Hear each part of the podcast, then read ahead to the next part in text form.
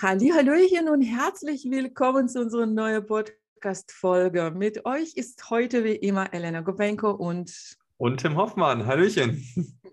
Ja, und es geht natürlich weiter äh, äh, mit dem Thema Messenger Marketing und Chatboards. Und wir haben heute für euch etwas Cooles mitgebracht, beziehungsweise ähm, wir haben das Problem, dass wir sehr oft von unseren Nutzern oder von den Menschen, die schon mal negative Erfahrungen mit Chatbots äh, gemacht haben, gehört, die Chatbots nerven. Oder wenn ich merke, dass das ein Roboter ist, dann äh, breche ich ab.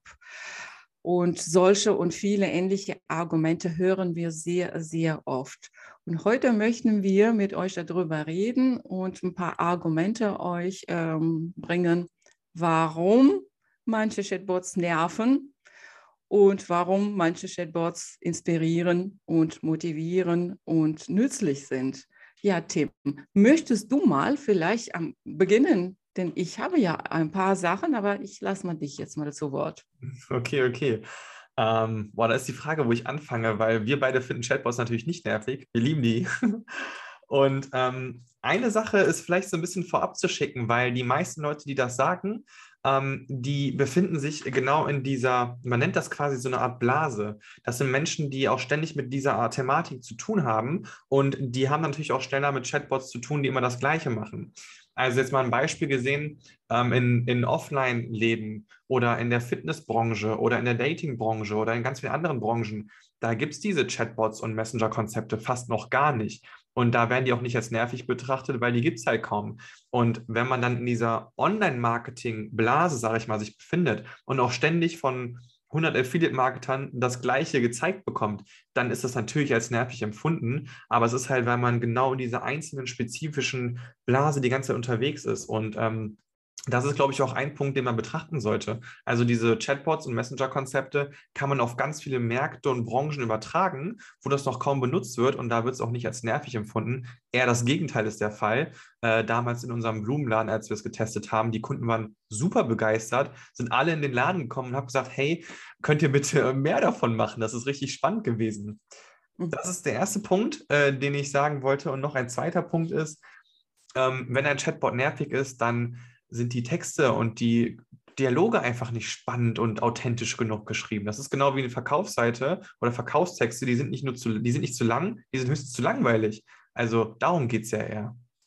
Ja, ganz genau. Also ich möchte meine lieben äh, Chatbots äh, schützen und beschützen und ich möchte euch allen da draußen sagen, nicht die Chatbots sind dran schuld, sondern die Menschen, die diese Chatbot-Dialoge gestalten, die Menschen, die Marketing machen mit Messenger, die sind dran schuld und nicht die Chatbots. Die Chatbots machen nur das, was wir empfehlen, was wir äh, Unternehmer dem sagen, was der sagen muss und an welcher Stelle er was sagen muss. Also ich finde Chatbots wirklich sehr, sehr spannend, und wie der Team auch gesagt hat, äh, es ist klar, es ist eine Herausforderung, spannende Dialoge oder kreative Ideen zu entwickeln.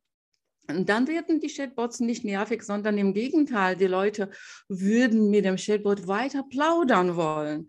Die würden genauso wie in einem kleinen Film, also man kann also für ein Chatbot auch wirklich so eine, eine, eine Regie äh, aufführen, also wirklich eine, eine, eine Story erstellen und die Leute dann mit einer Story vom Punkt A zum Punkt B kommen, von Punkt B bringen, von Punkt B zum Punkt äh, C bringen, aber spannend dass das wirklich ein Dialog wird. Und das Zweite ist ja auch sehr, sehr wichtig. Viele vergessen hm, eine wichtige Regel. Und zwar äh, im Messenger Marketing und im Chatbot ist das so, erst spricht der Kunde und dann dürfen wir uns mit ihm unterhalten. Also das ist jetzt nicht so, dass wir plötzlich äh, im Messenger auftauchen bei irgendjemandem, der sich mal bei, äh, bei uns angemeldet hat, sondern wir warten immer darauf, bis der Kunde eine Frage zu uns hat, zu uns hat bis der Kunde äh, Beratung braucht, bis der Kunde äh, unsere Halloween-Rätsel mitmachen möchte und, und, und.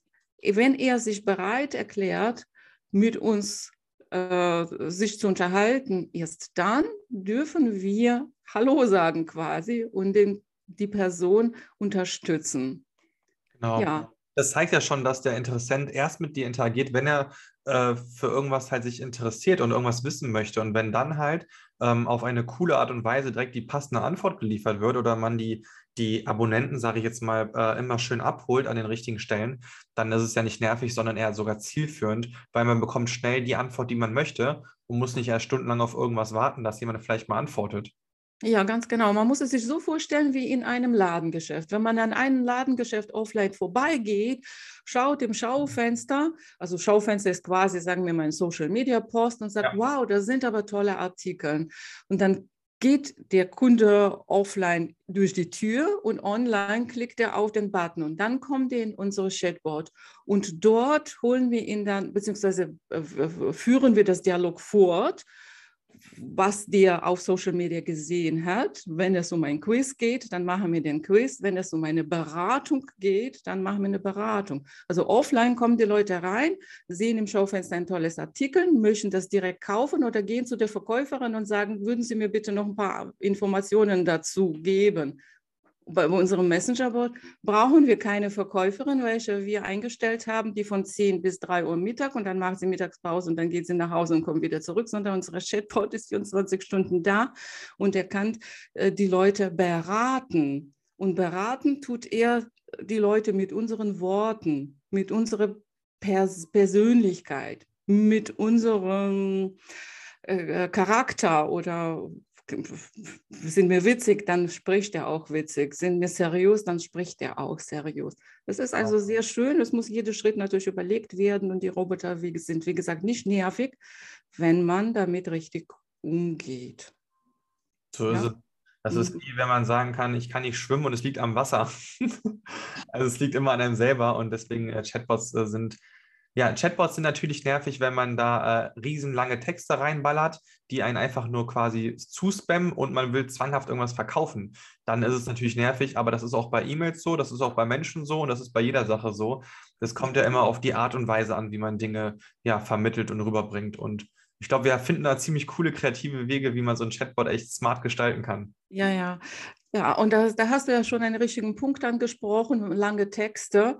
Also ja. ich weiß, ich neige dazu, viel zu reden und lange Texte mhm. zu schreiben. Und ich muss mich aber wirklich selber die Hände fassen. Immer bremsen, ja. Immer bremsen und sagen, stopp. Genauso mit Reden, genauso auch mit Schreiben. Ich sage dann Stopp.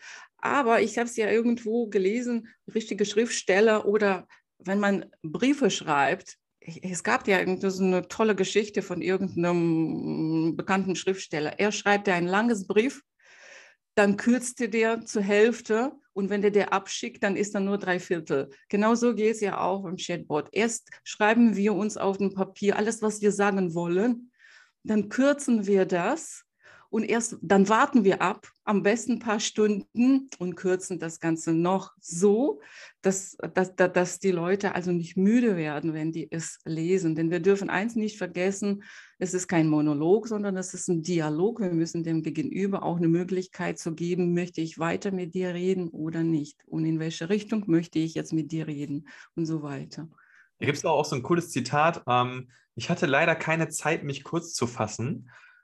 Ja, ja, ja, ganz genau. Ja, sowas in kurz, Sich kurz zu fassen, definitiv. Ja. Und äh, da entwickelt man aber irgendwann so ein Gespür für, wie man wirklich mhm. die Dialoge aufbaut. Und was ich vielleicht mal, ähm, was ein Beispiel ist, guckt man sich einfach mal an, wie chattet man denn bei WhatsApp mit seinen Freunden.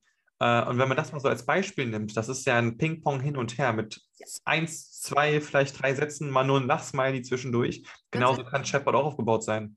Ja, das, der muss auch so aufgebaut sein. Das ist wirklich wie dieses Ping-Pong, ja, Ping-Pong. Nur wir arbeiten mit regelbasierten Chatboards. Das sind einfache Chatboards. Und regelbasiert heißt das, die Leute können durch Buttons in die Richtung gehen, welche sie selber wählen, ja, oder durch so Galerien, ja.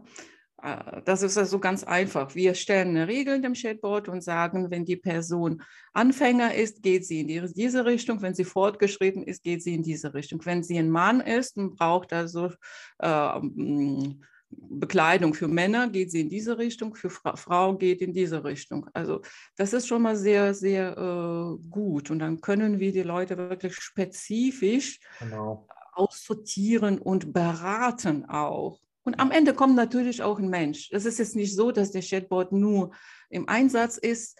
Er kann an, je, an jede beliebige Stelle aufgehört werden, wenn die Person sagt, ich möchte jetzt mit einem lebendigen Menschen sprechen. Das ist auch natürlich an jede Zeit möglich. Genau.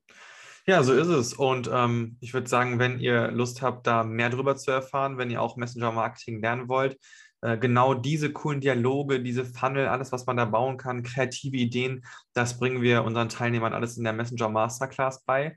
Und da seid ihr natürlich herzlich eingeladen, da mal reinzuschnuppern und mit uns da ein bisschen Gast zu geben. Ja, alles klar. Ich würde mal sagen, an dieser Stelle hören wir heute auch auf. Wir freuen uns, wenn ihr beim nächsten Mal dabei seid. Mit euch war Elena Gobenko und Tim Hoffmann und wir sehen uns bei der nächsten Ausgabe. ciao, ciao. Bye, bye.